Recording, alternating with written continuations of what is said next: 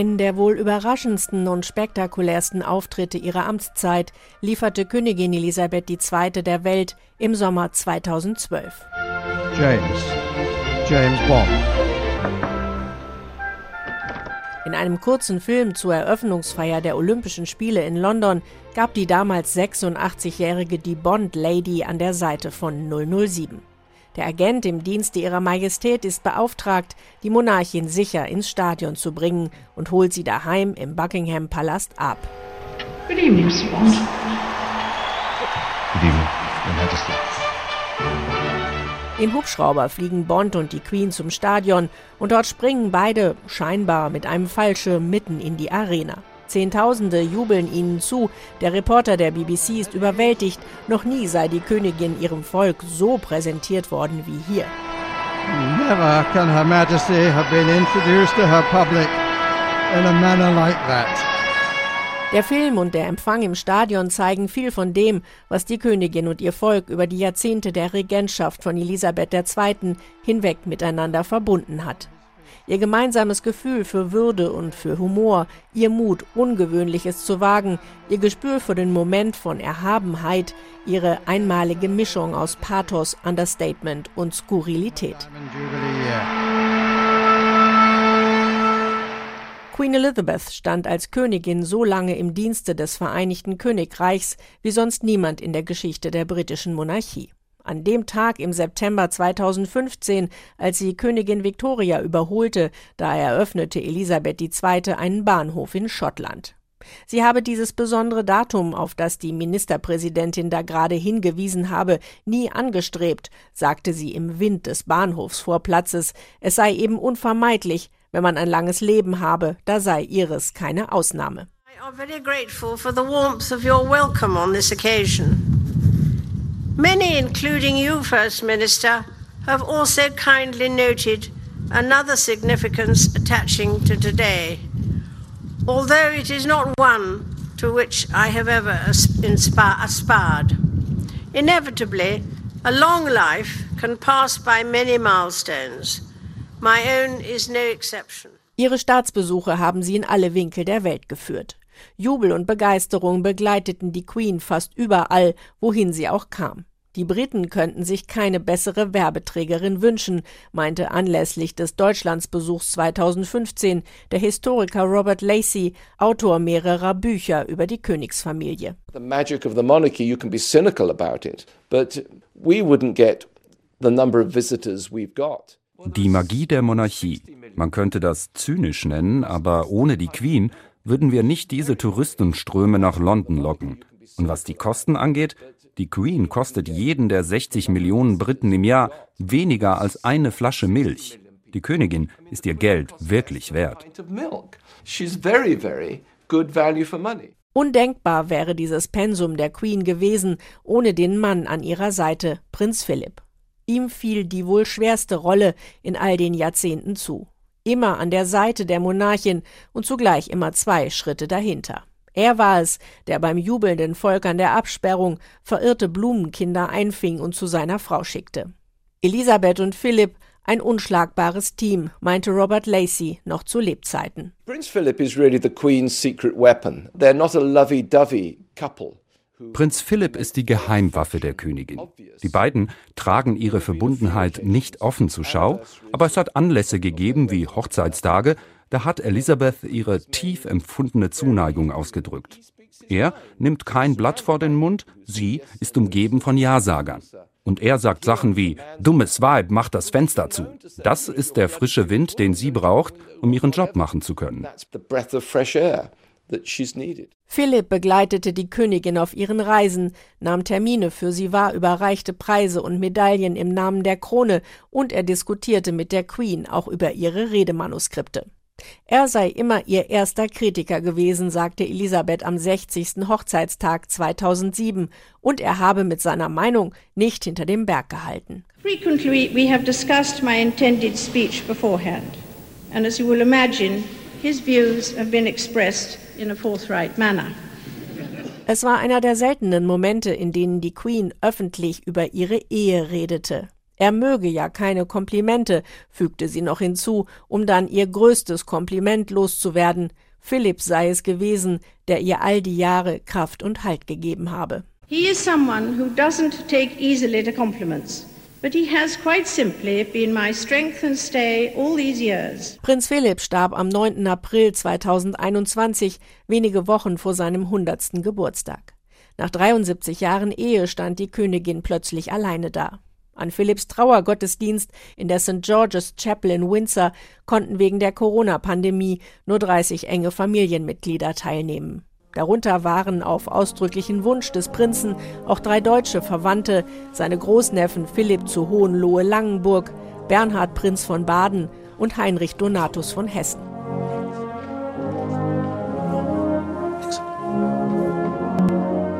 Vor der Kapelle erwiesen dem ehemaligen Leutnant Commander der British Navy 700 Soldaten die letzte Ehre.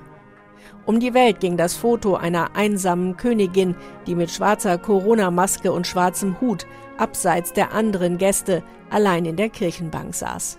Der Verlust ihres lebenslangen Gefährten machte der Monarchin verständlicherweise in der Folgezeit sehr zu schaffen, schilderte ihr ehemaliger Pressesprecher Dicky Arbiter, aber sie ließ sich das nicht anmerken. The Queen coped with Prince Philip's death remarkably well. Die Königin kam mit Philipps Tod bemerkenswert gut zurecht. Sie zeigte sich einfach stoisch. In der Königsfamilie trägt man private Trauer nicht nach außen. So mag man von tiefem Schmerz erfüllt sein, würde das aber nie zeigen. Es war sicher eine schwere Zeit für die Queen, aber ihr Motto war stets, das Leben muss weitergehen. But for her, life must go on.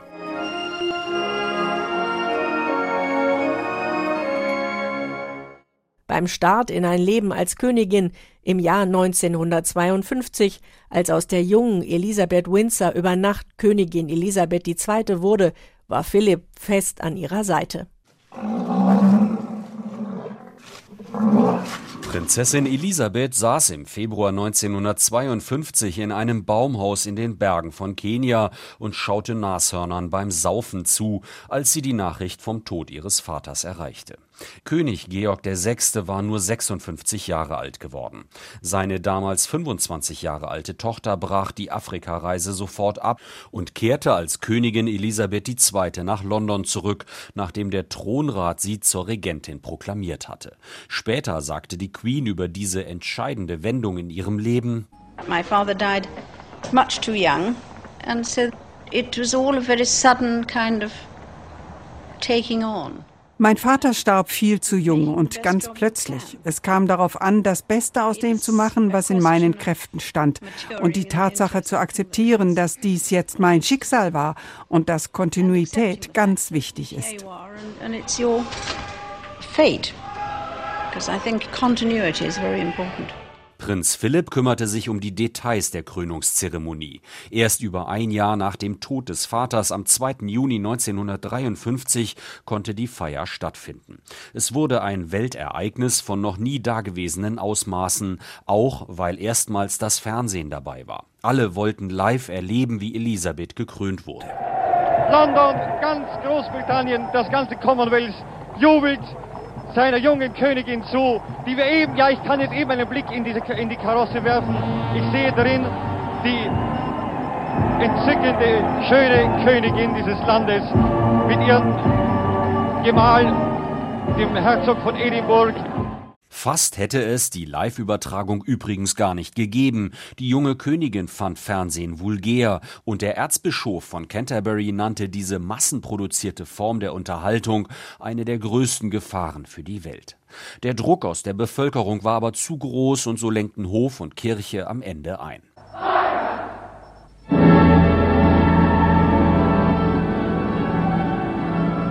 Mit dem Ruf Vivat Königin Elisabeth haben die Chorknaben von Westminster die Herrscherin begrüßt. Die Krönung geriet zu einer Mischung aus religiösem Akt und mittelalterlichem Pomp. Der Erzbischof von Canterbury salbte Elisabeth in der Westminster Abbey nicht nur zum Oberhaupt Großbritanniens und des Commonwealth, sondern auch der anglikanischen Kirche.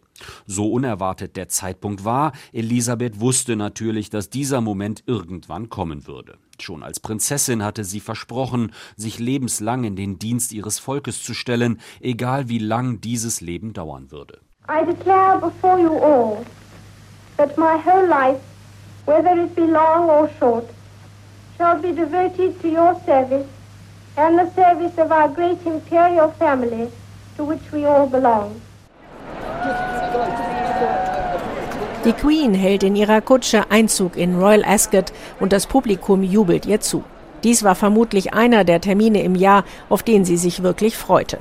Denn die Pferdenärrin ritt auch mit 90 Jahren selbst noch aus, sie besaß einige Rennpferde und sie wettete gern. Für ihr Volk bot die Royal Ascot Woche im Juni eine der wenigen Gelegenheiten, die Queen einmal leibhaftig zu sehen. Für Besucher Robin ein Grund zur Freude. We live not far from London and you don't often get the chance to see her in the flesh. Generally we don't see a lot of her, so it's nice when she's here. Auch wenn die Monarchin in den Medien dauerpräsent wirkte, ihre Untertanen kamen ihr nur selten wirklich nahe. Fest im Terminkalender verankert war jedoch die offizielle Geburtstagsfeier der Monarchin, die traditionelle Parade Trooping the Colour in London im Juni. Bei gutem Wetter fuhr die Königin mit Prinz Philipp in offener Kutsche die Prachtstraße Mall entlang, Später zeigte sie sich mitsamt Familie auf dem Balkon des Buckingham-Palastes. Verdiente Bürger, die sich ehrenamtlich engagieren, wurden zu den jährlichen Teepartys in die Palastgärten eingeladen, zum Beispiel nach Holyrood, die königliche Residenz in Schottlands Hauptstadt Edinburgh. Wer Glück hatte, durfte sogar ganz kurz mit der Königin plauschen. Diese junge Schottin war danach völlig aus dem Häuschen. Oh, ich habe gerade zum ersten Mal die Queen persönlich getroffen und gesprochen. Das war ein einzigartiges Erlebnis. Sie hat mit mir über die Universität St. Andrews geredet, wo ich studiert habe. Ich habe mich noch gar nicht davon erholt. Ich bin wie in Schockstarre.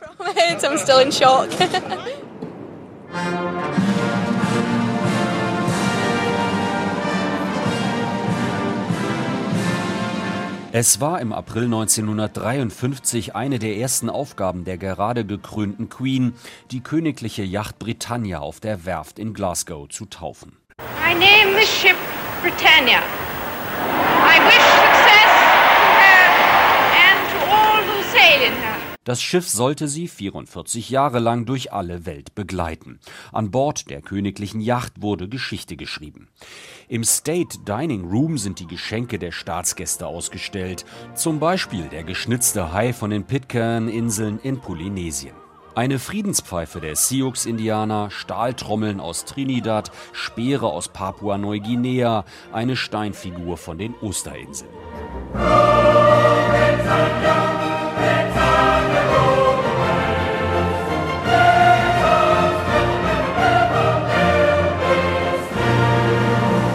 Es ist das britische Empire, das sich hier im State Dining Room der Yacht Britannia noch einmal in Erinnerung ruft. Ein Empire, in dem einst die Sonne niemals unterging, das aber bereits zerfallen war, als Elisabeth den Thron bestieg.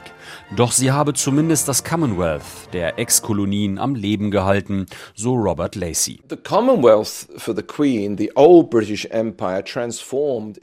Die Queen hat es geschafft, das Commonwealth, das alte britische Empire, zu etwas Neuem, Ungewöhnlichen und Wunderbaren zu machen. Die Historiker werden das einmal als die große Errungenschaft ihrer Regentschaft bezeichnen. Wenn die Queen alle vier Jahre zu den Gipfeltreffen des Commonwealth gereist ist, haben einige Staats- und Regierungschefs sie dort als eine Art weiße Göttin angesehen. Das ist vielleicht politisch nicht ganz korrekt, aber sie mochte das. Elisabeth II. war Staatsoberhaupt von 16 Ländern, von großen wie Kanada, Australien und Neuseeland bis hin zu kleinen Inselstaaten im Pazifik und in der Karibik. Die Queen hat sie immer wieder gern und häufig bereist und wenn es ging, am liebsten mit der königlichen Yacht Britannia. 1997 war Schluss damit. Die Labour Party hatte die Regierung übernommen. Dem neuen Premierminister Tony Blair war der Unterhalt der Yacht zu teuer. Die Queen fügte sich schweren Herzens dieser Entscheidung.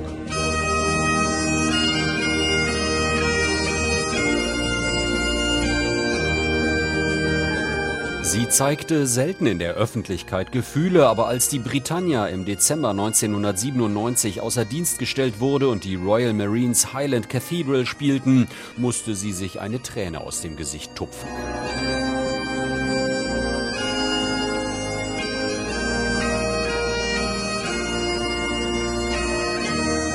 Dass das Volk im Allgemeinen nur sehr wenig über die private Queen wusste, war gewollt und durch den Hof ganz bewusst so gesteuert.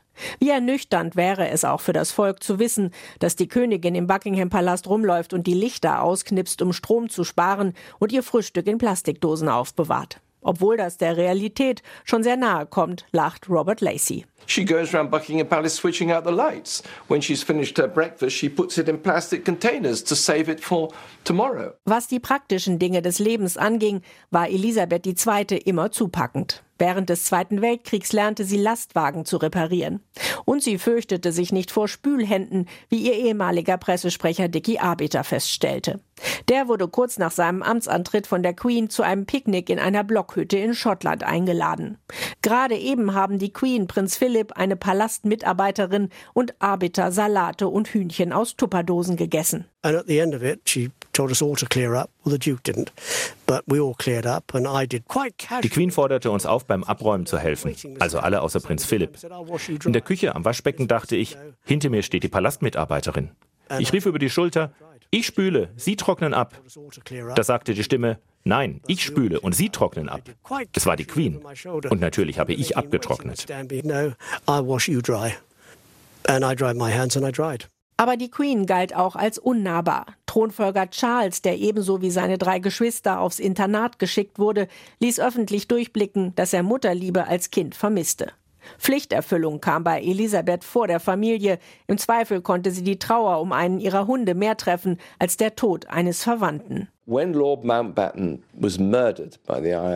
Eine Freundin der Queen schilderte mir mal, dass sie der Königin mit einem Brief kondolierte, als die IRA ihren Cousin Lord Mountbatten ermordet hatte. Die Queen bedankte sich auf zwei Seiten. Jahre später drückte die Freundin ihr Mitgefühl aus, als ein Hund der Queen nach einer Beißerei mit anderen Hunden starb. Die Queen schrieb auf 15 Seiten zurück, wie bestürzt sie sei. Halt fand die Königin das Oberhaupt der anglikanischen Kirche in ihrem Glauben. Bei der Weihnachtsansprache 2016 gestand sie freimütig, sie sei eben eine von jenen, denen das Beispiel Christi zeige, wie man kleine Dinge mit großer Liebe tun könne. I am one of them because Christ's example helps me see the value of doing small things with great love. Die Kraft von vielen tausend kleinen Handlungen des Guten könne größer sein, als manche sich dies vorstellen, sagte die Queen. But the cumulative impact of thousands of small acts of goodness can be bigger than we imagine.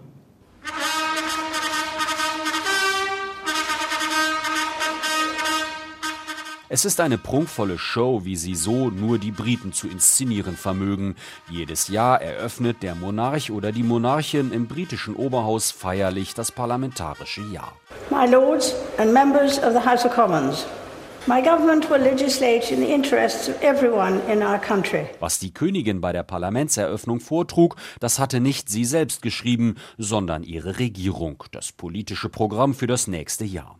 Denn das Vereinigte Königreich ist seit mehr als 300 Jahren eine konstitutionelle Monarchie mit der Regentin oder dem Regenten als Staatsoberhaupt. Der Regent unterschreibt also Gesetze, repräsentiert das Land, schüttelt viele Hände, aber er oder sie mischt sich nicht in das politische Geschäft ein. Politische Zeichen setzte die Königin mit ihren Staatsbesuchen, so wie 2011, als sie als erste britische Monarchin die Republik Irland bereiste, gegründet 1921 nach einem blutigen Unabhängigkeitskampf gegen die Briten.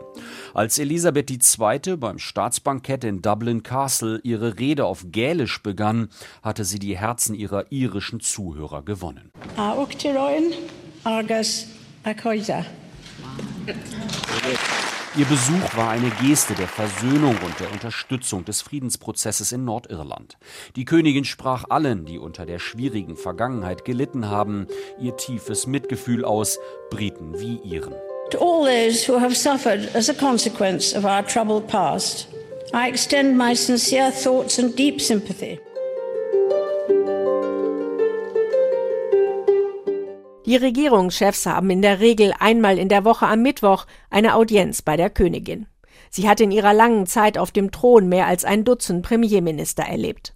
Der erste war Winston Churchill, der alte Mann verehrte die junge Prinzessin und sie bewunderte den Kriegshelden, der das Land zum Sieg über Nazi-Deutschland geführt hatte.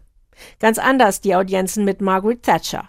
Die Chemie zwischen den beiden stimmte überhaupt nicht. Elisabeth die weltläufige Monarchin, Thatcher die ehrgeizige Krämerstochter aus der Provinz. Und dazu noch politisch anderer Meinung, erklärt Robert Lacey. She did not like Mrs. Thatcher. Um, she uh, rather admired Mrs. Thatcher's fortitude. Die Queen mochte Mrs. Thatcher nicht. Sie war zum Beispiel ganz anderer Meinung in der Südafrika-Politik. Thatcher hatte überhaupt kein Problem mit der Apartheid. Ganz anders die Queen. Sie leidet überhaupt nicht unter rassistischen Vorurteilen, ganz im Gegenteil. Sie hat gesehen, wie Kolonien unabhängig wurden und sie hat erlebt, wie frühere Freiheitskämpfer und Terroristen wie Kenyatta und Mandela zu respektablen Führern wurden. Freedom fighters and terrorists turn into respectable leaders like Kenyatta and um, Mandela. Die Queen verachtete auch Thatchers marktliberale Reformen. Der Konflikt eskalierte, als die Queen 1983 in ihrer Weihnachtsansprache für eine gerechtere Verteilung zwischen Arm und Reich in der Welt warb. Spite of all the progress that has been made, the greatest problem in the world today remains the gap between rich and poor countries. Ausnahmsweise bezog die Queen öffentlich eine politische Position. Die eiserne Lady in der Downing Street schäumte, als sie das hörte. So diskret wie die Queen normalerweise ihre politischen Ansichten verbarg, so diskret wäre sie am liebsten auch mit dem Privatleben ihrer Familie umgegangen. Aber das funktionierte im Rampenlicht der Weltöffentlichkeit nicht immer. Während Elisabeth mit Philipp 73 Jahre lang verheiratet war, wurden die Ehen von drei ihrer vier Kinder geschieden. Das Schreckensjahr schlechthin war für sie 1992 ein Annus Horribilis, wie eine erkältete Queen in ihrer Rede zum 40. Thronjubiläum erklärte, in der Formulierung ganz im britischen Understatement, sie blicke ganz sicher nicht mit ungetrübter Freude auf dieses Jahr zurück. 1992 is not a year on which I shall look back with undiluted pleasure. It has turned out to be an annus horribilis. 1992 wurde Prinzessin Anne geschieden, die Ehe von Prinz Andrew und Sarah Ferguson zerbrach, im November brannten Teile von Schloss Windsor nieder und im Dezember gaben dann auch noch Thronfolger Prinz Charles und Prinzessin Diana ihre Trennung bekannt. Premierminister John Major verlas vor dem Parlament die Mitteilung der königlichen Familie. It is announced from Buckingham Palace that with regret the Prince and Princess of Wales have decided to separate. Their Royal Highnesses have no plans to divorce. Diana blieb beliebt, das Königshaus wurde in der öffentlichen Wahrnehmung immer mehr zum Buhmann. Ein BBC-Interview, in dem Diana beklagte, dass es in ihrer Ehe immer etwas eng gewesen sei, weil sie mit Camilla Parker Bowles, der jetzigen Frau von Charles, eine Ehe zu dritt habe führen müssen, wurde zum Straßenfeger. 23 Millionen Briten saßen im November 1995 vor dem Fernseher. Well, there were three of us in this marriage. Das Paar wurde dann doch geschieden. Ein Jahr später, am 31. August 1997, starb Diana auf der Flucht vor Paparazzi mit ihrem Freund Dodi Al-Fayed in einem Straßentunnel in Paris. This is BBC Television from London. Diana, Princess of Wales, has died after a car crash in Paris. Die Queen unterschätzte, wie heftig und wie viele ihrer Untertanen der ungeliebten Ex-Schwiegertochter Diana nachweinten, und sie stürzte das Königshaus damit in eine tiefe Krise. Die Blumenmeere vor den Palästen in London wurden immer größer, aber die Königin blieb mit Dianas Söhnen William und Harry in Schottland. Erst nach mehreren Tagen des Schweigens und auf Drängen des jungen Premierministers Tony Blair bekundete die Königin dann doch in einer Fernsehansprache ihre Sympathie für Diana. Als Königin und als Großmutter erkläre ich von Herzen, dass Diana ein außergewöhnlicher und begabter Mensch war. Die Monarchie brauchte lange, um sich von dem Popularitätsverlust in den 90er Jahren zu erholen. Zwei Lehren habe das Königshaus aus dieser Zeit gezogen, meint Robert Lacey. Eine Lehre war anzuerkennen, dass die Monarchie einen Preis zahlen und Abbitte leisten musste. Das geschah durch die Stilllegung der königlichen Yacht Britannia, man zahlte mehr Steuern und gab sich demütiger. Die zweite Lehre war, dass man besser kommunizieren musste. Es wurden neue Technologien erschlossen, eine Internetseite für das Königshaus, ein königlicher Twitter-Account und eine Facebook-Seite. Auch die letzten Monate im Leben der Queen waren wieder durch negative Schlagzeilen über die königliche Familie überschattet. Sie werden der Monarchin als Mutter und Großmutter großen Kummer bereitet haben. Zum einen ging es um ihren Sohn Andrew. Der pflegte Umgang mit dem verurteilten Sexualstraftäter Jeffrey Epstein. In diesem Zusammenhang wird ihm von einer Frau vorgeworfen, er soll sie in den 90er Jahren als Minderjährige sexuell missbraucht haben. Nach einem BBC-Interview im Herbst 2019, in dem Andrew sich eigentlich reinwaschen wollte, sich stattdessen aber um Kopf und Kragen redete, sah sich die Queen gezwungen, ihren Sohn aus der Öffentlichkeit abzuziehen, schildert der ehemalige Pressesprecher Dicky Arbiter. After the Newsnight interview, the Queen effectively fired him. Nach dem Newsnight-Interview feuerte die Queen ihn quasi. Sie entzog ihm alle Aufgaben, das Königshaus oder das Land zu repräsentieren. Karitative Einrichtungen wandten sich von ihm ab. Für Andrew wird es keine Rolle mehr in der Öffentlichkeit geben. Das haben Prinz Charles und William sehr deutlich gemacht. Auch die Entfremdung von ihrem Enkel Harry, der nach einem Umzug in die USA von seinen königlichen Aufgaben entbunden wurde, machte der Queen zu schaffen. In einem vielbeachteten Fernsehinterview mit Oprah Winfrey erhoben Prinz Harry und seine Frau Meghan schwere Vorwürfe gegen das Königshaus, sprachen unter anderem von Rassismus. Eine Versöhnung blieb lange Zeit aus. Zwischen Harry und seinem Vater, seinem Bruder und seiner Großmutter herrschte Eiszeit, so Arbiter. Pretty frosty. The break that Harry made was very hard for her. Der Bruch, der von Harry ausging, war sehr hart für die Queen. Sie war es, die sich 1997, als seine Mutter Diana starb, in Balmoral gemeinsam mit Prinz Philip in den ersten Tagen um Harry und William kümmerte. Die beiden waren damals 12 und 15 Jahre und sie half ihnen in der ersten schlimmen Zeit. Deshalb fühlte sich die Queen von Harry dann einfach im Stich gelassen. So she felt particularly let down that Harry had taken this course of action. The Queen is dead. Long live the king. That's me. Die Königin ist tot, lange lebe der König, und das bin ich. Eine Szene aus dem Theaterstück Charles III, in dem der Autor spekuliert, wie sich wohl der Thronfolger nach dem Tod seiner Mutter als König machen wird. Doch Republikaner wie Graham Smith hegen die Hoffnung, dass Großbritannien nach dem Tod der Queen der Monarchie Goodbye sagen und zur Republik werden sollte on principle, it shouldn't be there. It's, it's you know, we're supposed to be a democratic um, nation, um, and democracy is. Es sollte die Monarchie aus Prinzip nicht geben. Wir wollen doch eine demokratische Nation sein, aber die gründet auf der Idee, dass wir Bürger alle gleich sind, während die Monarchie davon ausgeht, dass wir eben nicht alle gleich sind.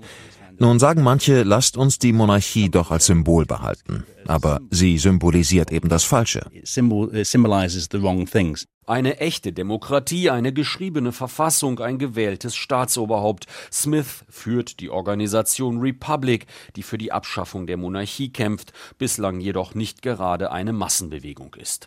Dass die Briten eine Revolution starten oder das Parlament mehrheitlich für die Abschaffung der Monarchie stimmt, ist nicht absehbar.